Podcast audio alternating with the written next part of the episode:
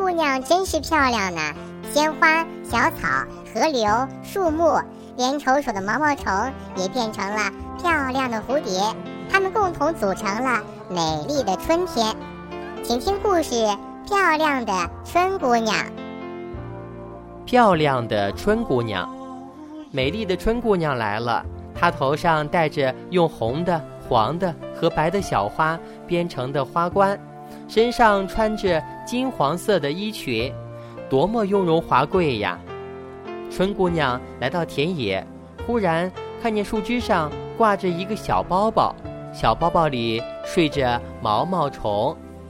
春姑娘想：我要把大地变个样，让毛毛虫醒来时觉得很稀奇。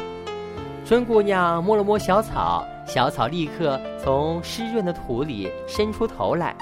田野变得一片嫩绿，好像铺着绿色的地毯。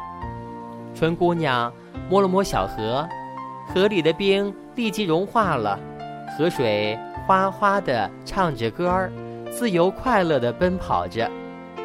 春姑娘摸了摸花儿，花儿立刻吐出花苞，开出各种鲜艳的花朵。毛毛虫呢？这时候。一只漂亮的虫虫飞了过来，小河、花儿、小草看到这只美丽的飞虫，都惊奇地问：“咦，它是谁呀？